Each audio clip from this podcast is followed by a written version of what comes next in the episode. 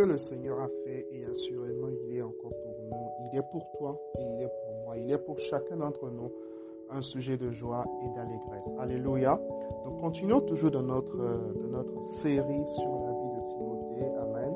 Les leçons à tirer de la vie de Timothée. Amen, amen. Et aujourd'hui, notre verset de base, notre verset de base se trouve dans 2 Timothée chapitre 2, le verset 3. 2 Timothée chapitre 2, le verset 3. Petite, euh, petite introduction.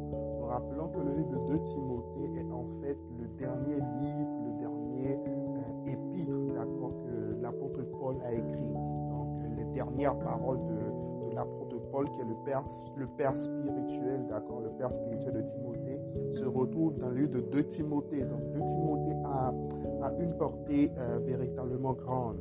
Quand, quand, nous, quand nous voyons 2 Timothée dans cette perspective-là, nous, euh, nous, nous, nous, comprenons beaucoup plus les paroles de l'apôtre de l'apôtre Paul. Avant juste de lire ce passage, je rappelle que notre point 3, le point 3 de notre vision, c'est que nous sommes des exemples pour des jeunes qui ont perdu espoir et qui ne croient plus en l'avenir. Venons à présent à 2 Timothée chapitre 1er, euh, le, verset, le verset 3. Amen. 2 Timothée chapitre 1er, le verset 3. La Bible dit, sous 2 Timothée 2, pardon, la Bible dit, souffre avec moi comme un bon soldat de Jésus-Christ. Souffre avec moi comme un bon soldat de Jésus-Christ. Vous savez, nous avons euh, une vision étriquée du ministère aujourd'hui, avec les réseaux sociaux, avec les, avec les, euh, comment on appelle ça, avec, avec le matu vu, les costumes, les voyages et tout. Ah, tel homme de Dieu vient de voyager en classe affaires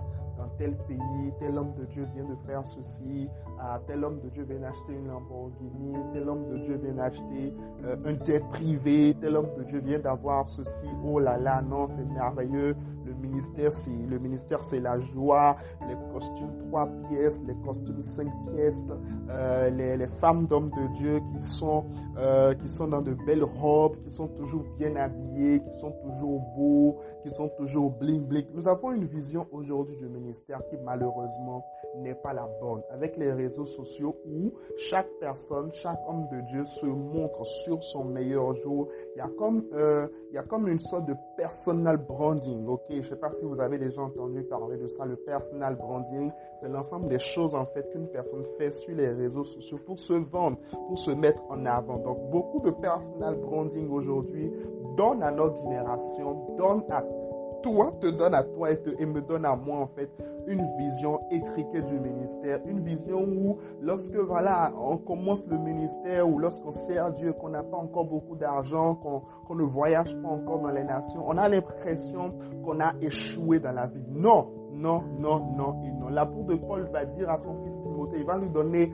la bonne vision du ministère. Il va dire souffre avec moi comme un bon soldat de Jésus-Christ. Nous ne sommes pas des mannequins de Jésus-Christ, nous sommes des soldats de Jésus-Christ. Quelqu'un dit Amen. Nous ne sommes pas des mannequins de Jésus-Christ, nous sommes des soldats de Jésus-Christ. Un soldat est appelé à donner sa vie. Un soldat est appelé à livrer sa vie. Il n'y a point le soldat qui ne souffre point. Dans la version Martin, on dit, toi donc endure les travaux, endure les travaux comme un bon soldat de Jésus-Christ. Parce que oui, la vérité, c'est que si vous voulez servir Dieu, il va falloir accepter, endurer. Si vous voulez servir Dieu, il va falloir renoncer à votre temps. Décidez aujourd'hui de souffrir pour le Seigneur. Ne regardez pas ce qui se passe sur les réseaux sociaux. Ne regardez pas ce qu'on vous montre par rapport au ministère. Non, ce n'est pas ça le ministère. Le ministère, c'est bien au-delà. Le ministère, c'est beaucoup plus que ça. Le ministère, c'est aussi une part de souffrance. Et l'apôtre Paul va dire à son fils Timothée, souffre avec moi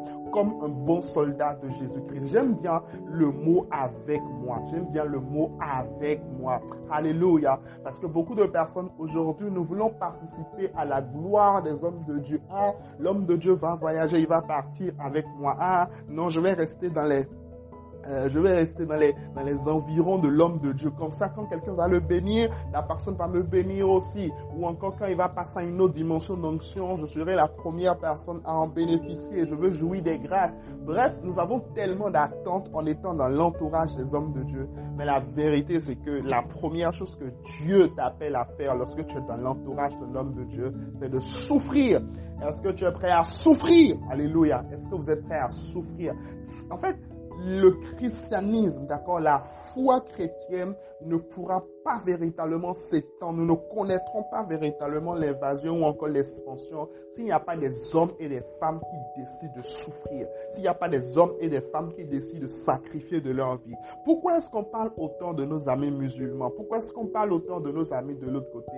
C'est simplement parce que des milliers, des dizaines de personnes, des dizaines de musulmans, des dizaines euh, de, de personnes de la foi musulmane ont décidé de souffrir, décident régulièrement d'offrir leur vie. La religion où les gens se sacrifient sera toujours une religion dont on parlera, sera toujours une religion qui, euh, qui connaîtra l'expansion. Alléluia. Et ces personnes n'ont pas une espérance véritable. Mais nous, nous avons une espérance véritable. Nous avons l'espérance, nous avons l'assurance de la vie éternelle. Alors, ô combien plus forte raison d'accepter de souffrir pour le Seigneur, d'accepter véritablement de porter notre croix. Alléluia. Et l'apôtre Paul le dit deux fois en réalité. Il le dit dans 2 Timothée 1, c'est pour ça que je me perdais un peu tout à l'heure. Et il le dit également dans 2 Timothée 2. Donc c'est tellement important que nous puissions souffrir, souffrir, alléluia, payer le prix, endurer les travaux, endurer les travaux. Beaucoup de personnes aujourd'hui veulent la position, mais ils ne veulent pas la souffrance. Oh Père, donne-nous d'accepter de souffrir,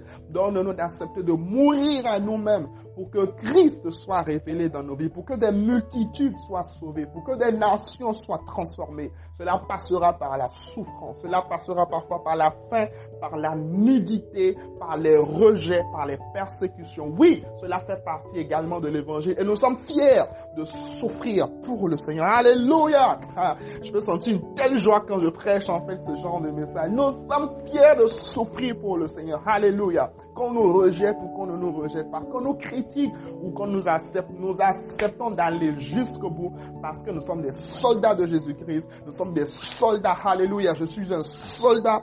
Et oui, j'avance pour le Seigneur. Je prends des territoires. Je renverse les autorités. Je, je ne fais aucun cas de ma vie comme si elle m'était précieuse. Non, je décide de la livrer pour le Seigneur afin que des multitudes soient sauvées. Pourquoi? Parce que notre récompense n'est pas avant tout terrestre. Notre récompense est avant tout céleste. Alléluia. Amen. Ah, je suis tellement excité de voir une génération qui souffre pour le Seigneur se lever parce que ce n'est qu'à ce prix que nous pourrons véritablement avoir de l'impact. Alors écrivons aujourd'hui comme Timothée, je souffre comme un bon soldat du Seigneur.